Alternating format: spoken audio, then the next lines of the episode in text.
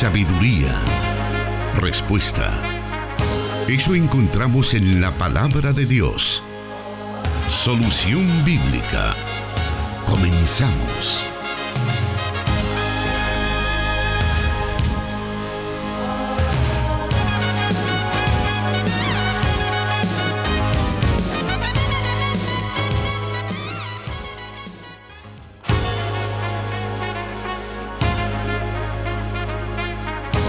Siempre es un gusto poder saludarle en este martes, esta edición de Solución Bíblica. Y estamos conscientes que conociendo la verdad es como vamos a ser libres. Y es importante que esa verdad provenga de un libro confiable, como lo es la Biblia. Le damos la bienvenida a usted que siempre está pendiente de este programa Solución Bíblica en esta edición, como ya lo decía, saludando a todos aquellos que están muy pendientes a través de las redes sociales, a través de la Corporación Cristiana de Radio y Televisión y también a través de Cielo FM en nuestro vecino país Guatemala, a quien les saludamos en el amor de Cristo Jesús, deseándoles bendiciones. Así que le damos la bienvenida y queremos aprovechar este tiempo para que usted conozca siempre la verdad a través de este espacio. Y nuestro... Eh, protagonista en este programa y quien está comprometido a través de la palabra de Dios a darle la respuesta es el pastor Jonathan Medrano. Pastor, bienvenido. Dios le bendiga, hermano Douglas, y también saludos a todos los oyentes de las emisoras de Corporación Cristiana de Radio y Televisión. Gracias a los que también ya están pendientes de la transmisión a través de las diferentes plataformas eh, sociales que se ponen a su disposición para que podamos llegar eh, con las respuestas a las diferentes preguntas que nuestros oyentes eh, y nuestros espectadores, por qué no decirlo, nos hacen a través de las diferentes vías. Cada semana eh, aprendemos más de la palabra del Señor porque la escritura es un libro inagotable de verdad y de sabiduría. Enviamos también un saludo a nuestro hermano Miguel Trejo que por razones de salud no puede acompañarnos en este programa. Gracias, sí, un saludo para Miguel Trejo que está pendiente y que lamentablemente no puede estar con nosotros, pero sé que eh, en espíritu sí, ¿verdad? Ahí este, siempre anhelando poder acompañarle a usted que siempre está en nuestra sintonía. Muy bien, bienvenidos a todos, más adelante le vamos explicando cuál es la dinámica para poder participar. Si usted nos escucha por primera vez, le invitamos para que esté ahí a la expectativa y así le vamos a dar eh, la, la manera de cómo usted puede participar de solución bíblica y tener la respuesta a la luz de la palabra de Dios. Bueno, vamos comenzando y lo hacemos eh, comentando cuál es la primera pregunta. Pastor, en el libro de los Hechos, en el capítulo 10, versículo 10, se dice que a Pedro le sobrevino un éxtasis. ¿Qué es un éxtasis y qué, y qué significado tenía? Eh, no sé si los cristianos hoy en día pueden recibir una manifestación si lo desean. Imagino que una manifestación similar, pastor. Bueno, un éxtasis es un estado de la parte espiritual del hombre en plenitud, en virtud del cual queda dispuesto para la recepción de alguna revelación divina.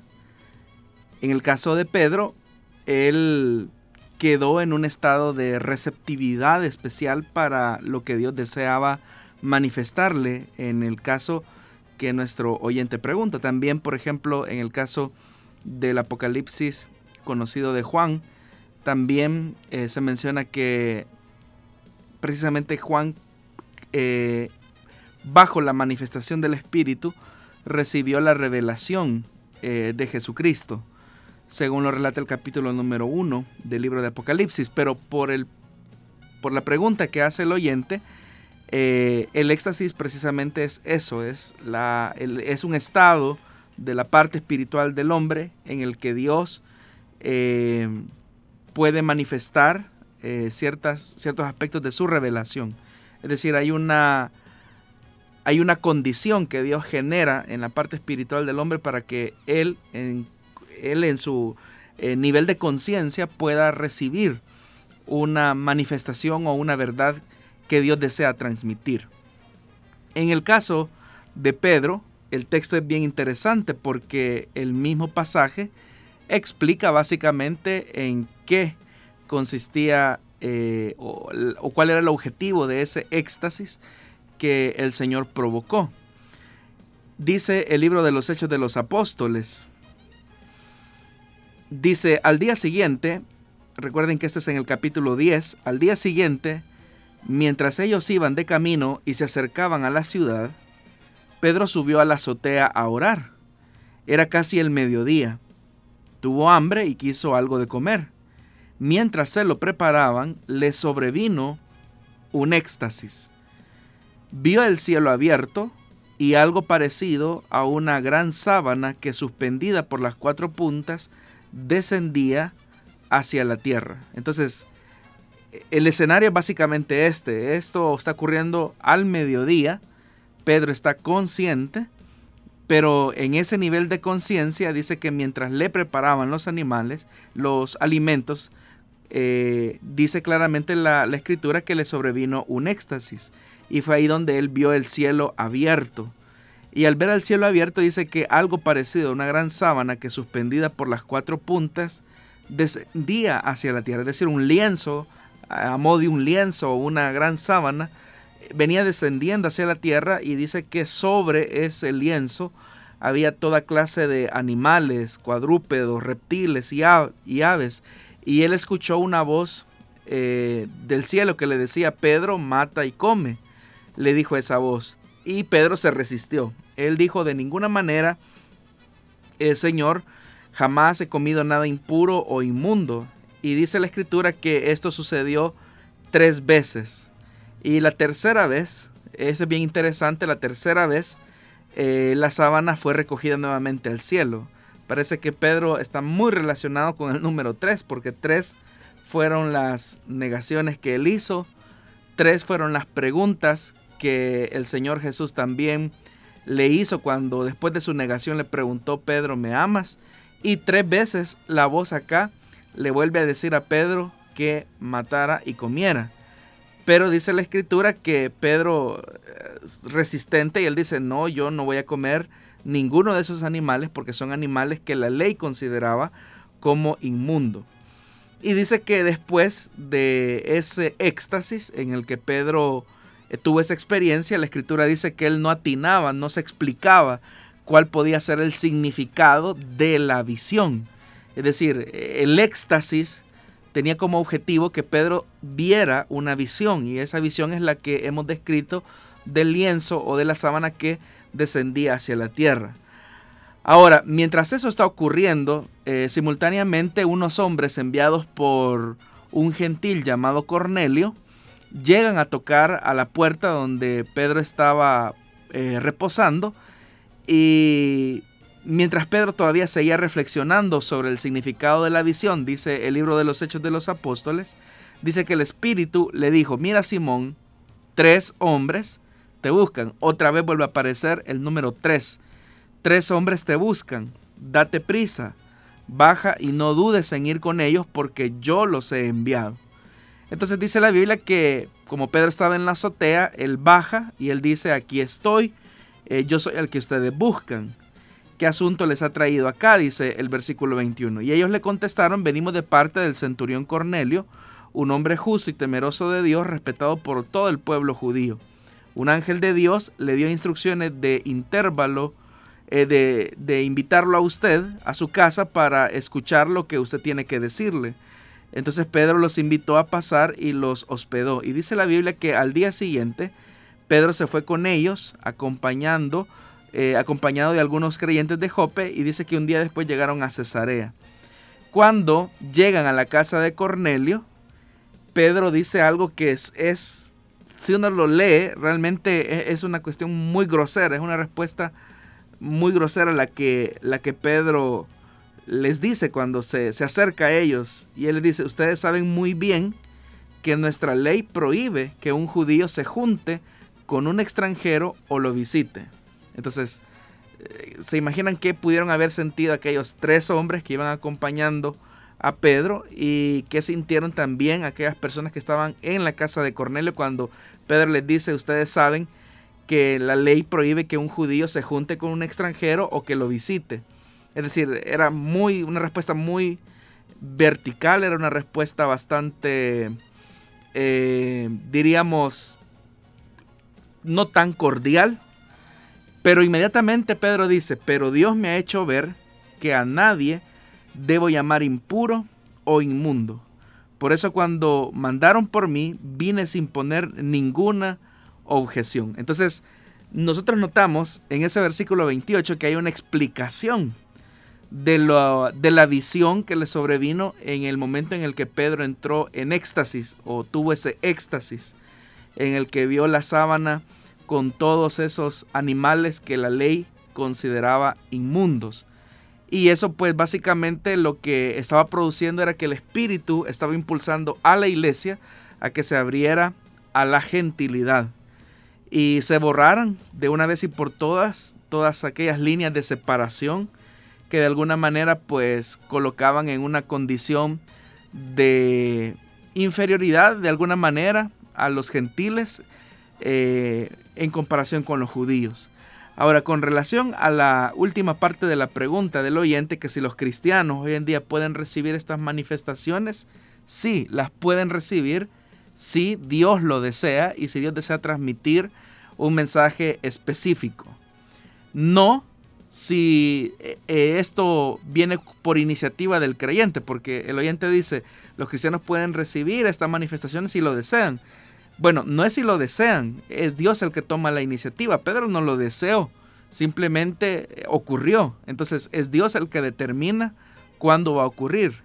Toda manifestación sobrenatural de Dios no ocurre al antojo de la persona, sino que ocurre por la manifestación soberana de Dios que decide en su misericordia y en su bondad eh, transmitir alguna verdad que como en otros programas también hemos dicho, son verdades que pues obviamente no contradicen la palabra de Dios, sino que al contrario, la afirman.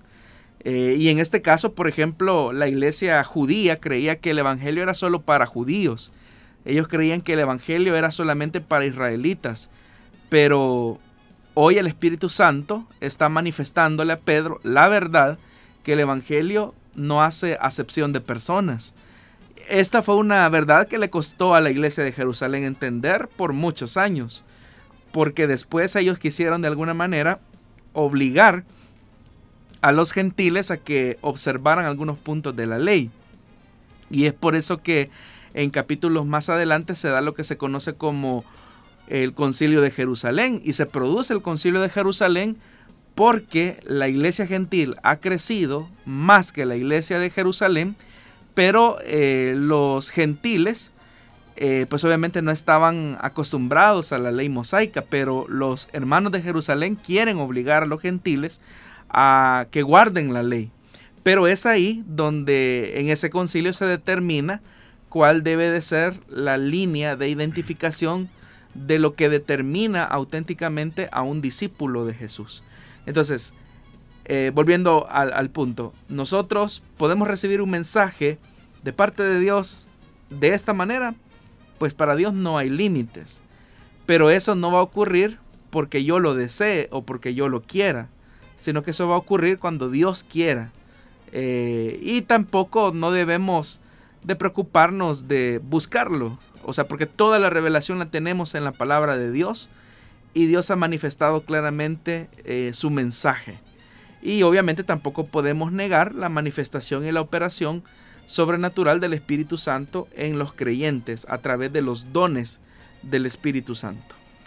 Pastor, escuchando lo que usted menciona acerca de esta manifestación que puede ser única, algo de parte de Dios, no tiene nada que ver con los eh, con un don, eh, o sea, se puede llamarle que alguien diga, "No, este es un don que Dios me ha dado." y también no está relacionado con, un don de revelación. ¿Cómo no? Eh, de hecho que esta manifestación del Espíritu Santo está dentro de la esfera de los dones, de revelación específicamente, porque, por ejemplo, el Espíritu Santo le dice a Pedro, Pedro, van a venir a buscarte y tú debes de acompañar a estos hombres e ir donde ellos te quieren llevar. Claro, en ese, justamente en ese momento, esos tres hombres están tocando a la puerta. Entonces hay una manifestación de los dones de revelación en ese momento, ¿verdad? Pero que se suscita, eh, o más bien dicho, es provocado por el éxtasis o por la visión que Pedro tuvo en la azotea de una revelación que Dios quería manifestar en un momento específico. Entonces sí, eh, estas manifestaciones sobrenaturales ocurren en la dimensión del Espíritu Santo gracias al ejercicio de los dones del Espíritu Santo. Por eso nosotros eh, creemos, ¿verdad?, que Dios se sigue manifestando a través de estos dones, pero tomando en cuenta lo que en otros programas hemos dicho, que esas manifestaciones no contradicen eh, nada de lo que la escritura contiene, número uno, sino que la refuerzan. Y por el otro lado, eh, lo que Dios hace a través de su Espíritu Santo es darnos testimonio de aquellas cosas que Jesús dijo que el Espíritu Santo nos revelaría acerca de sus palabras, acerca de sus testimonios. Por eso es que el Señor Jesús en el Evangelio de Juan dice que el, el consolador daría testimonio acerca de él. No porque el Espíritu Santo no tenga un testimonio propio, sino porque el Espíritu Santo lo que hace es cumplir una tarea específica en función de glorificar al Hijo. Eh, obviamente que esto, esta dimensión espiritual eh, se produce, ¿verdad?, en el plano espiritual. Y por eso es que cuán importante es que nosotros aprendamos a ser sensibles a las operaciones del Espíritu Santo dentro de la congregación local. Bueno, gracias Pastor por la respuesta y gracias a usted querido oyente porque sigue pendiente de nosotros. Queremos invitarle para que no nos cambie porque apenas vamos comenzando y hay más preguntas las cuales el pastor pues dará respuesta en unos minutos. Gracias a quienes están dejando ahí sus comentarios, están escribiéndonos a través de WhatsApp y también lo están haciendo a través de las redes sociales. Más adelante vamos a darle lectura. Por el momento vamos a hacer una pequeña pausa, pero ya vamos a volver con el programa Solución Bíblica. Plenitud Radio, 98.1 FM Santa Ana y 100.5 FM Restauración. Transmitiendo solución bíblica para El Salvador y el mundo.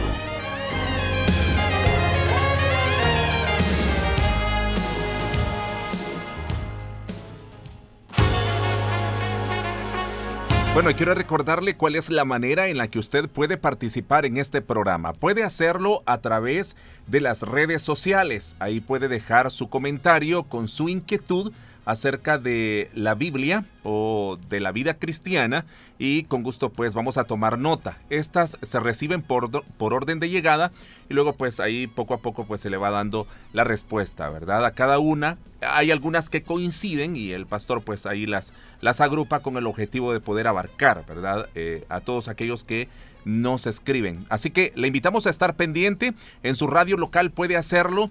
Eh, los que están ahí pendientes de 100.5 FM o este, a través de 540 AM en, San Miguel también, a través de eh, Radio Restauración en San Miguel.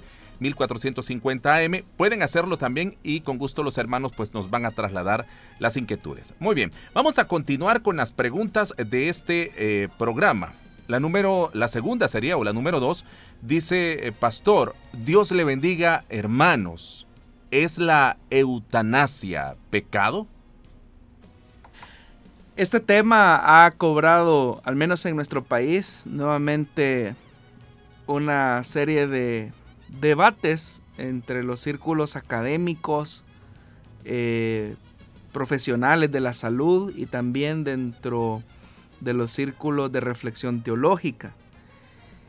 Eh, y la razón de esto es porque, al menos acá en nuestro país, el día de mañana, que se celebra el bicentenario, entiendo que el vicepresidente de la República va a presentar al señor presidente reformas eh, sustanciales a la constitución de la República del Salvador y dentro de esas eh, posibles reformas se habla acerca de una muerte digna para aquellas personas que de alguna manera pues están en una situación, eh, no, no, está, no, hay, no hay nada claro todavía si es, si es que se está abogando por una eutanasia, eh, es decir, aprobar una eutanasia. También entiendo que dentro de las reformas creo que se incluye el tema del aborto terapéutico, pero como lo dije, pues el día de mañana nos vamos a dar cuenta básicamente qué contiene la propuesta que ha venido encabezando el vicepresidente de la República. Ahora, para que todos nos pongamos en contexto, etimológicamente la palabra eutanasia viene del griego y es una palabra compuesta por un prefijo, eu, que lo que significa es bueno, y thanatos, que lo que significa es muerte. Entonces, a partir de la unión de estas dos palabras, se habla de la buena muerte o del bien morir.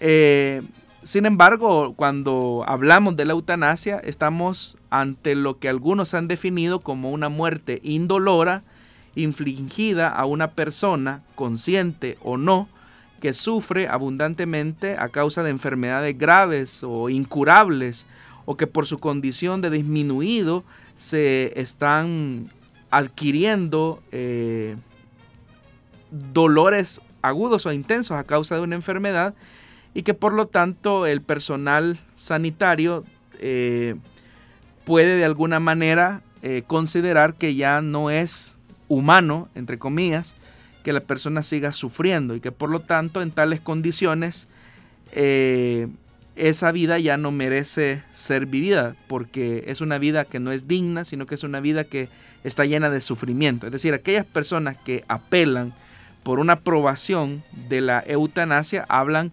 precisamente de la eutanasia en esos términos.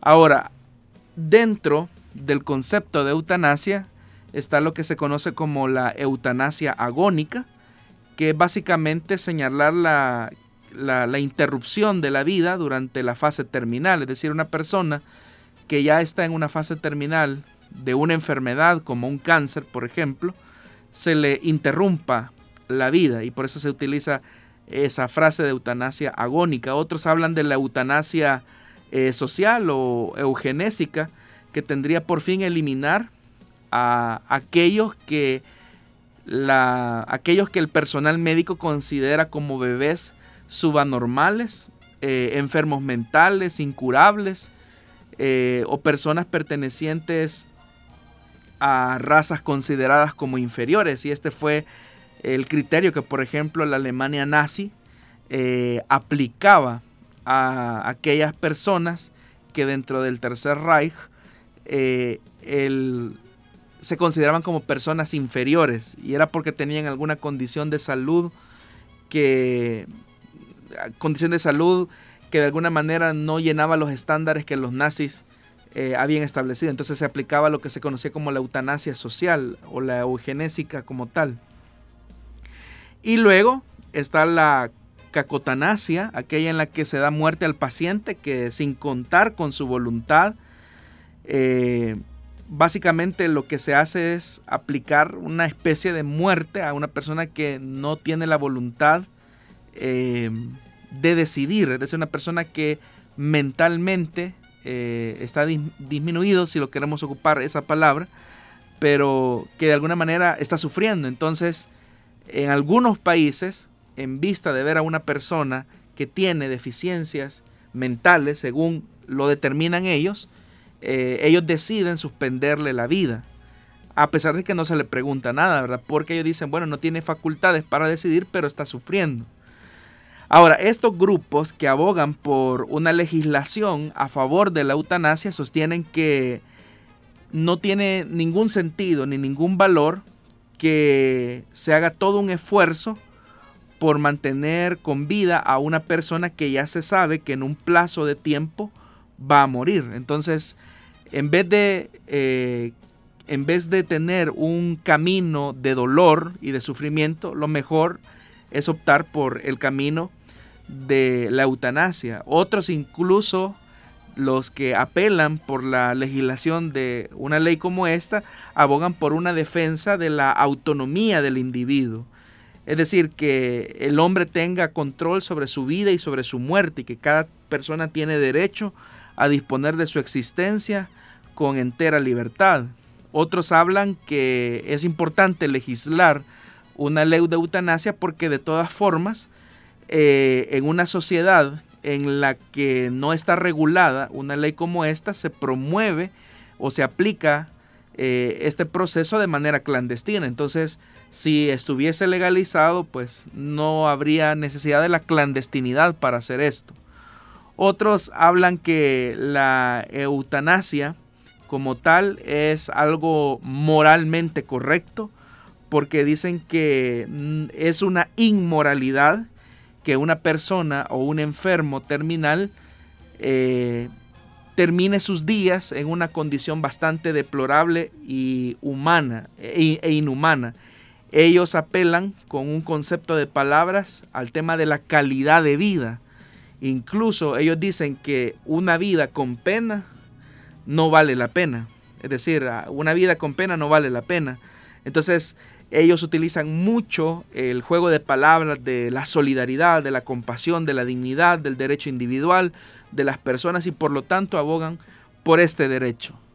Pero la filosofía de la eutanasia, tal como es concebida actualmente, no solo va en contra del juramento hipocrático que hacen todos los médicos o el personal de salud en cuanto al tema de defender la vida a toda costa, sino porque claramente se habla acerca de una manipulación de los conceptos con tal de reducir en cierta forma la responsabilidad que tiene el Estado de proveer y garantizar una salud digna a todos sus ciudadanos, aun cuando algunos muy ingenuamente creen que eso tiene que ver con un aspecto de, compasión. Entonces, e, es, algo que uno, uno no, entiende. Y, lo paradójico de esto es que en un mundo eh, tan progresista como el mundo occidental, que, que cree que es progreso la, la aprobación de dichas leyes, curiosamente esos mismos grupos a veces, o esas mismas sociedades occidentales como las nuestras, apelan a toda costa para proteger, por ejemplo, eh, el derecho de los animales. Entonces se, abandera el esfuerzo y la lucha por proteger la vida de los animales, pero se aboga eh, paralelamente por, por, una, por una condición donde la vida en realidad no se protege como debe de ser. Entonces, una ley despenalizadora eh, podría colocar a ciertos enfermos terminales, por ejemplo, bajo una presión que les lleve a autorizar su propia eliminación sin que en realidad esta fuera su voluntad. Es decir, una persona que se ha dado cuenta que su condición de salud es terminal, presionada por su familia para no ser carga, él puede autorizar que se le interrumpa la vida eh, solo porque ya no quiere ser carga para su familia. Pero no es porque él ya no quiera vivir, sino que es porque ya no quiere ser carga para su familia. Entonces, una ley de este tipo eh, también puede deteriorar la relación entre el enfermo y el personal sanitario, especialmente eh, el médico. O sea, si un médico de repente, eh, siendo que la ley ha sido aprobada, una ley ha sido aprobada, puede determinar, bueno, yo le voy a ayudar a este paciente para que ya no siga sufriendo. No le he preguntado, pero creo que lo más correcto es que muera. Entonces, hay muchos peligros alrededor de una aprobación de una ley eh, como lo es la, legalización de la eutanasia. Es decir, es muy peligroso. Pero ahora, desde el punto de vista bíblico, ético, pues obviamente Dios ha revestido la vida humana de toda dignidad. Entendemos que solo Dios es el único que puede dar y quitar la vida. Y también Dios desea que la vida del hombre sea digna en todo lo que eso significa hasta el día de su muerte. Significa entonces que más que el esfuerzo de querer apelar porque el Estado eh, evada la responsabilidad de cuidar de sus enfermos por una condición terminal de salud, lo que la Biblia eh, demanda del gobierno, del Estado, es que le provea de condiciones dignas a todos sus ciudadanos hasta el último día de su muerte. Porque una de las cosas que quizás más deprimen a los enfermos es, es que ir a parar al sistema hospitalario actual es eh, literalmente un, mantenerse en un, en un, momento muy depresivo, donde hay mucho descuido. Eh, todos sabemos, para nadie es un secreto, que no es una realidad solamente del, del actual gobierno, sino que es una realidad que venimos arrastrando de décadas. Eh, venimos de una condición sanitaria deplorable, donde no hay medicinas, y eso no es algo que me estoy inventando, donde las personas tienen que esperar hasta siete meses para que les programen una cirugía o una operación. Eso no es digno. Eh, pero ¿por qué no, es, no, no se invierte en que sea legal? Es decir, en que, en que exista un marco legal en el que auténticamente se le garantice plenamente la salud a todas las personas sin distinción, accediendo a salud de calidad. Es cierto que la ley contempla eso, pero la aplicación de esos elementos legales, ustedes saben que entre lo expresado en el papel y la realidad hay una distancia significativa. Entonces, definitivamente, la eutanasia como tal eh, contradice los principios soberanos de la escritura, en el que es Dios el único que da la vida. O sea, la vida no es nuestra, la vida es de Dios. La vida es prestada. Y por lo tanto es Dios el único que puede también quitarla. Ahora, si la lógica es, es que de esta manera la persona ya no sufre, el enfermo terminal ya no sufre, toda la vida, por estar en una condición sometida al pecado, eh, está implícito el tema del dolor, y esto no es masoquismo, como algunos quizás quieren hacerlo ver, sino que simplemente el hecho de entender que la vida eh, está reservada eh, y solamente Dios puede disponer de ella. No es nuestra, la vida no es nuestra. La vida le pertenece al Señor. Y por lo tanto eh, tenemos que darle la dignidad que, que ésta merece. Es seguro, pastor, que este tema va a generar mucha polémica, ¿verdad? Bueno, siempre ha sido muy polémico y quizás eh, hay diferentes organizaciones que se van a, pronunciar ante esto, pero como iglesia nosotros debemos de mantener siempre clara la, bueno, lo que usted acaba de decir, cuál es la, visión de Dios, ¿verdad?, hacia eh, el bienestar de nosotros los seres humanos. Así es, hermano. Muy bien. Bueno, ahí está. Gracias por estar con nosotros en este programa Solución Bíblica. Ya vamos a dar lectura a quienes están escribiéndonos a través de eh, las redes sociales. La verdad nos alegra saber que está muy pendiente de este programa Solución Bíblica. Vamos a, irnos a una pequeña pausa, pero para usted que quizás escuchó o, inició escuchando el programa, pero ya, ya había comenzado, recuerde que ah, queda acá en, la, en las redes sociales, ahí queda el programa para que usted pueda verlo, pueda escucharlo las veces que lo desee, pero también eh, se sube a la plataforma de eh, SoundCloud y Spotify para que usted pueda también estar muy pendiente de este espacio y conocer la respuesta a su inquietud a la luz de la palabra de Dios. Hacemos una breve pausa. Le invitamos a seguir en nuestra sintonía.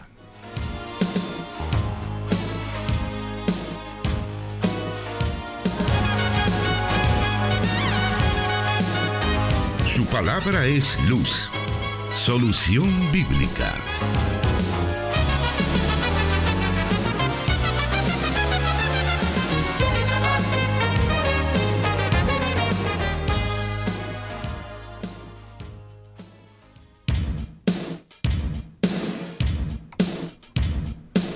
Estamos transmitiendo a través de Cielo FM para Guatemala, pero a través de Internet también pueden escucharnos en diferentes partes del mundo e independientemente donde usted nos escuche, puede participar de este programa. Puede enviarnos sus preguntas y con gusto el pastor va a darle la respuesta. La Biblia es la misma en todo lugar del mundo, así que le invitamos para que pueda participar. Muy bien, vamos con la siguiente inquietud para esta tarde y eh, nos dice, pastor, Dios les bendiga hermanos. Mi hija desea saber quién era Lilith. No sé si lo dije bien. Bueno, el mito de Lilith tiene su origen en la civilización sumerio-acadia. Para esta civilización, los dioses emergieron de, las aguas, de un mar infinito y abismal. Y en el seno de ese caos, eh, originario es que surge Lilith, eh, cuyo nombre lo que significa es espíritu o aliento. Y básicamente los sumerios consideraban que ella era la diosa eh, encargada de guardar las puertas que separaban el plano espiritual del físico o terrenal. Pero también dentro de la mitología eh, sumeria, Lilith es como la, voy a ocupar esta palabra, la transmutadora de la materia, es decir, la conductora del alma, y así venía siendo como una especie de guía del alma del ser humano hacia la sabiduría y la inmortalidad. Y Lilith era representada como una bella mujer eh, con alas, llevando una especie de anillos, y en su báculo ella tenía poder para cruzar el inframundo. Se decía que Lilith había llegado hasta la inmortalidad, alcanzando la sabiduría a través del árbol del conocimiento. De hecho que la primera referencia escrita al mito de Lilith eh, la encontramos en la epopeya que se conoce como eh, la epopeya de Gilgamesh del año 2000 a.C., que se encontró en lo que actualmente es Irak.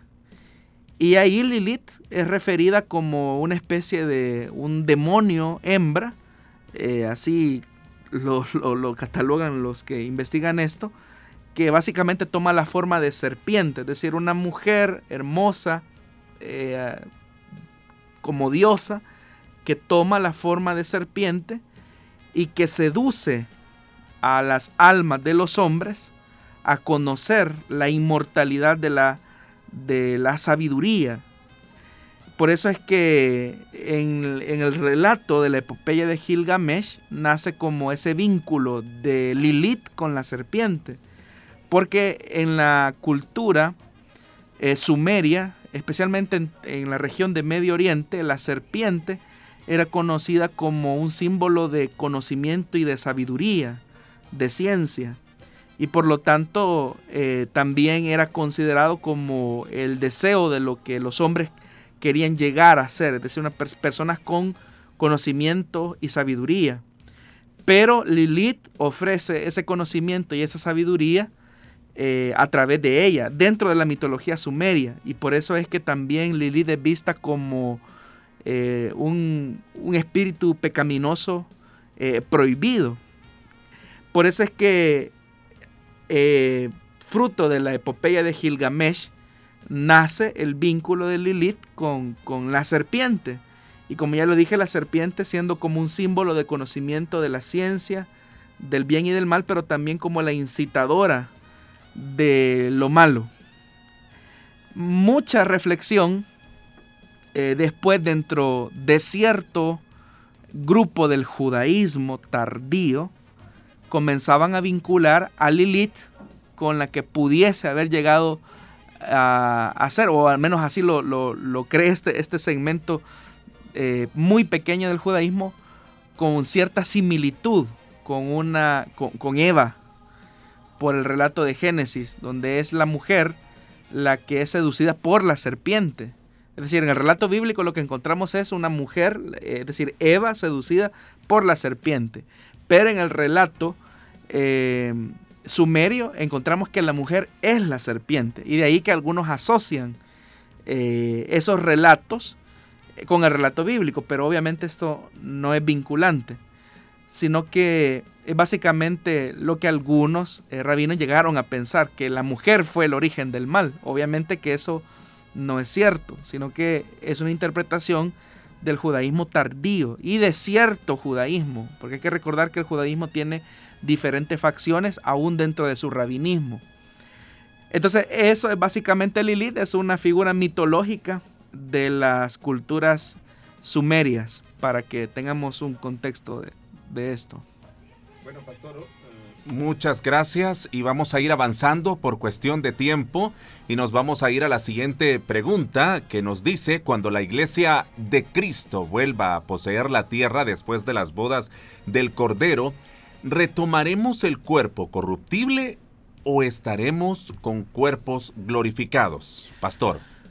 Bueno, en su primera carta a la iglesia de Corinto, Pablo discute las grandes diferencias entre nuestros cuerpos terrenales y nuestros cuerpos resucitados. Bastaría con ver el capítulo 15 de la primera carta a los Corintios. Ahí básicamente lo que Pablo hace es contrastar nuestros cuerpos terrenales con el resplandor de los cuerpos celestiales que vendrán a partir de la, de la resurrección.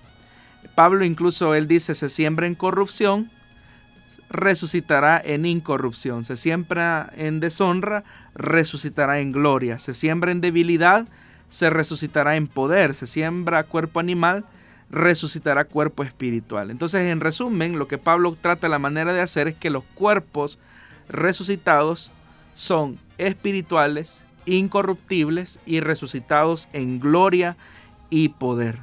Si a través del primer Adán nosotros recibimos cuerpos naturales, perfectamente adaptables al entorno terrenal, eh, a raíz del pecado, a raíz de la caída, es que ese cuerpo que estaba condicionado para ser eterno y vivir en un hábitat de perfección, fue corrompido a causa del pecado y de la muerte por la desobediencia del ser humano y eso fue lo que condujo a que ese cuerpo eh, se volviese en un cuerpo mortal y de ahí que el envejecimiento, el deterioro y eventualmente la muerte nos afecta a todos los seres humanos. Del polvo somos y al polvo volveremos, como también dice el escritor sagrado. Entonces, pero el cuerpo de resurrección la Biblia dice claramente que seremos resucitados en incorrupción. Significa que nuestro cuerpo glorificado ya nunca más volverá a experimentar la enfermedad, la decadencia, el deterioro o la muerte. Y por eso es que Pablo dice, y cuando esto corruptible se haya vestido de incorrupción, entonces se cumplirá la palabra que está escrita, sorbida es la muerte en victoria. Entonces, no tiene ningún sentido que después de la resurrección, al haber recibido un cuerpo glorioso, eh, espiritual, incorruptible, revestido de gloria, volvamos después de, eh, de, cierta manifestación de Dios a, tener un cuerpo de corrupción. Entonces, si nuestros cuerpos actualmente se caracterizan por la fragilidad, por la debilidad, porque son eh, templos eh, terrenales que innegablemente son frágiles y susceptibles a la gran cantidad de enfermedades que azotan a la humanidad y que por lo tanto se van deteriorando y debilitando y que también eh, nuestra naturaleza humana todavía está inclinada hacia el mal, en la resurrección de los muertos nosotros tenemos garantizada que nuestra vida y nuestra comunión con Dios será de gloria. Entonces, eh, Dios obviamente nos ha dado la promesa que este cuerpo será revestido de gloria. A eso se refiere Pablo también cuando dice que carne y sangre no pueden heredar el reino de los cielos. Es decir, que después de la resurrección tendremos un cuerpo espiritual perfectamente adaptado para vivir en el cielo. Esto no significa que vamos a ser espíritus, como algunos creen, sino que seguiremos teniendo un cuerpo, pero un cuerpo revestido de gloria, es decir, que nuestros cuerpos ya no tendrán necesidad del alimento físico, ya no van a depender de los medios naturales para sustentarse, sino que nuestro cuerpo va a ser revestido de gloria. Entonces no tiene sentido que Dios nos dé un cuerpo de gloria después de la resurrección y después volvamos a un cuerpo corruptible, que se enferma, que se deteriora y que envejece. No, sino que vamos a tener un cuerpo eh, de mucha gloria, de mucha dignidad, eh, un cuerpo libre totalmente de las condiciones que deterioran actualmente la vida humana y hacia eso nos encaminamos. Así es que vamos a recibir ese cuerpo de gloria que Él ha prometido en la resurrección de los muertos. Bueno, gracias pastor. La verdad es algo que, una promesa que nos mantiene siempre eh, vivos, ¿verdad? Eh, nuestra fe siempre pendiente en nuestro Señor de recibir precisamente ese cuerpo.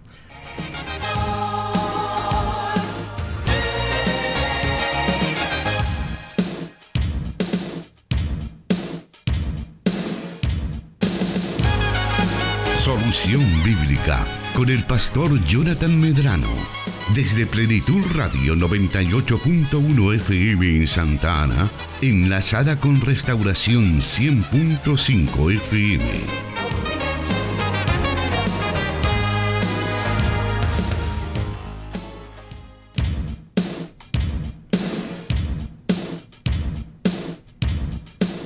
Gracias por seguir con nosotros y para usted que no escucha aún su respuesta, le recuerdo que desde hace algunas semanas el programa se está transmitiendo dos veces a la semana con el objetivo de poder cubrir todas aquellas inquietudes que eh, llegan a, acá, ¿verdad? Al, al programa Solución Bíblica.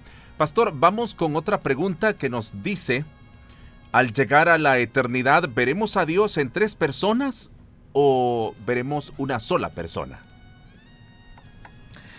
Bueno, vamos a mirar a Dios como siempre ha sido Él desde la eternidad. Debemos de recordar que una de las características de Dios es su inmutabilidad, es decir, que Dios no cambia. Sabemos que Dios se ha manifestado y se ha dado a conocer en la historia de la salvación en tres personas diferenciables por su personalidad, obviamente.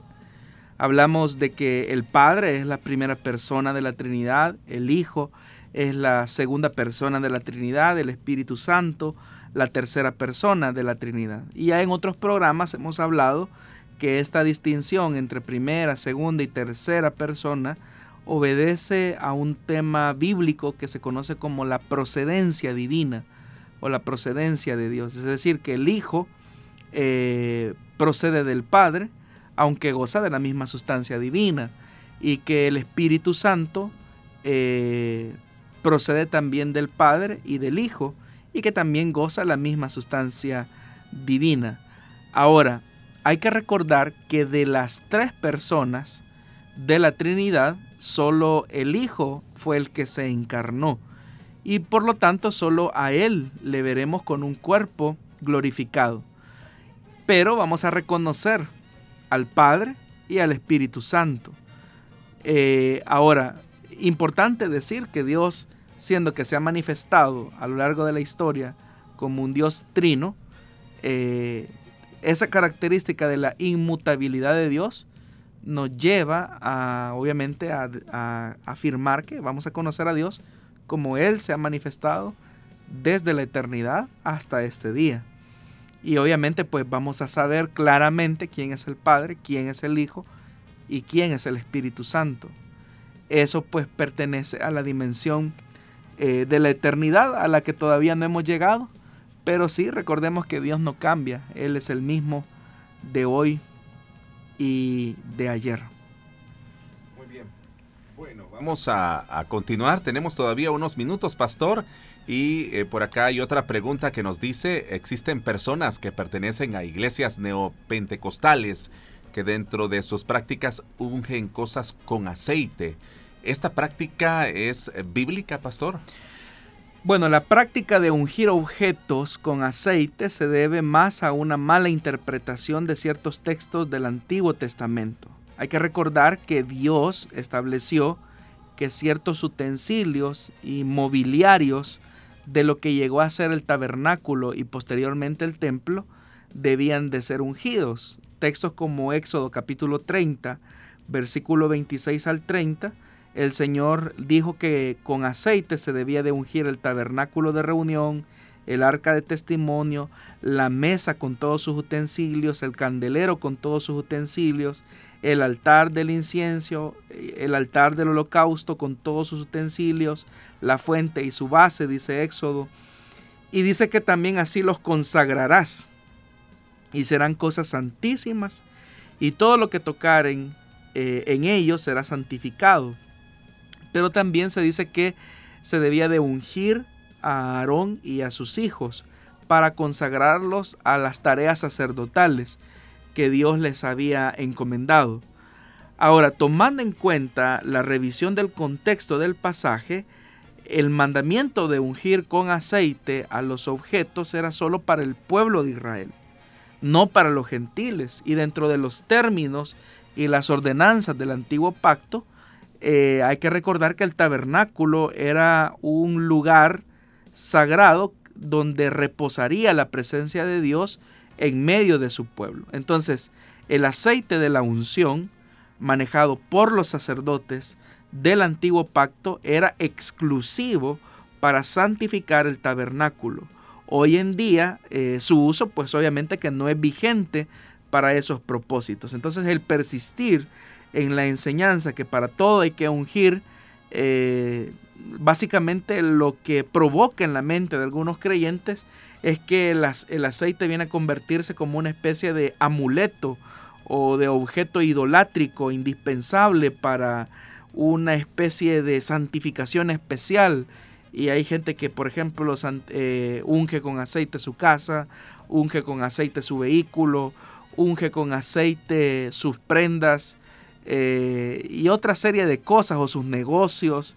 Pero eso no es bíblico. O sea, lo que Dios eh, pidió a Israel se lo pidió exclusivamente porque Él quería dejar determinada la, el límite de lo sagrado eh, y aquello que no es sagrado.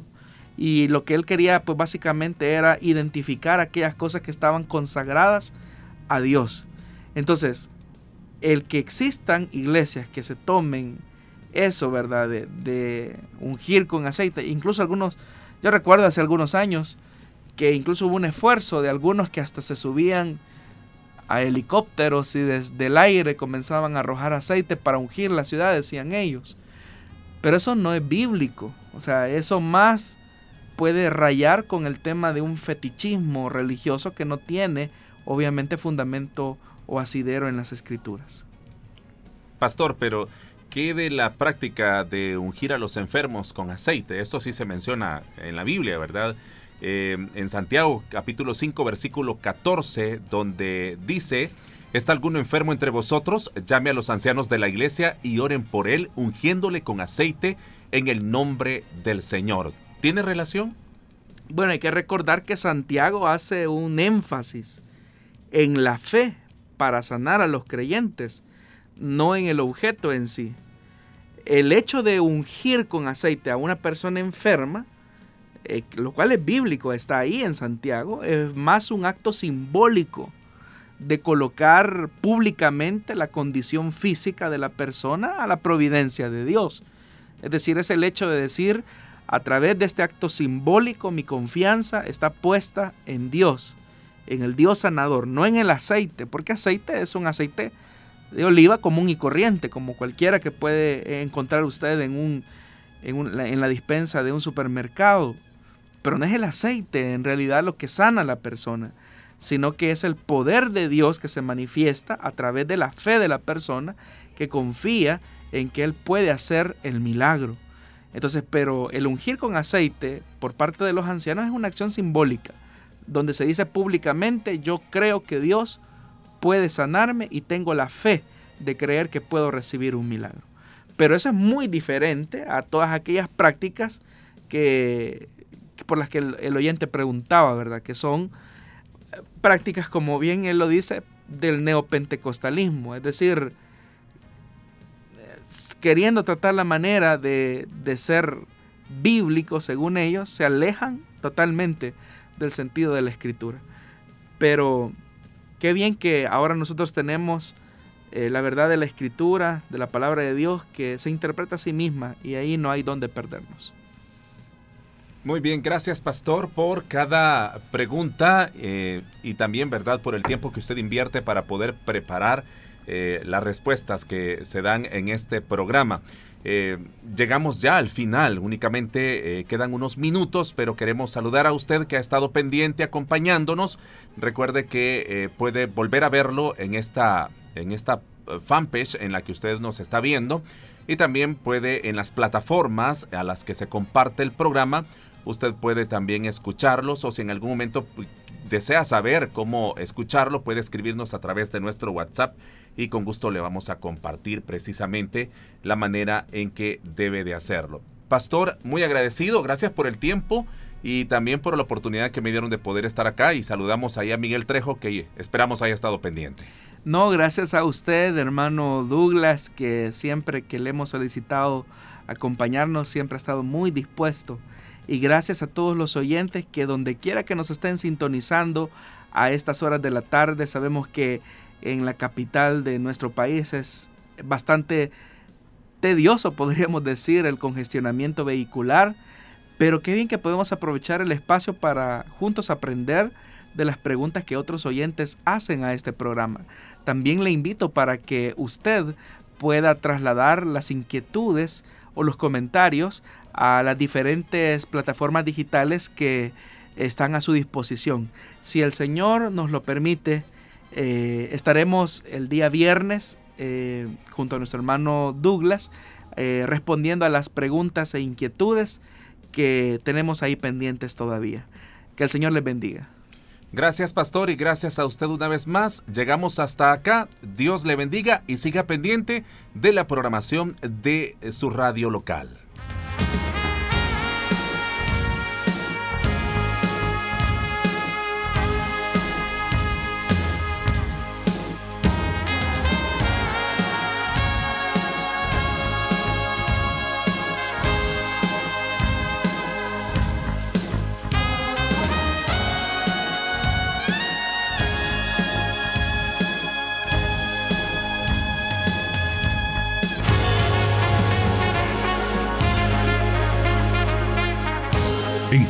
Respuesta en la palabra de Dios.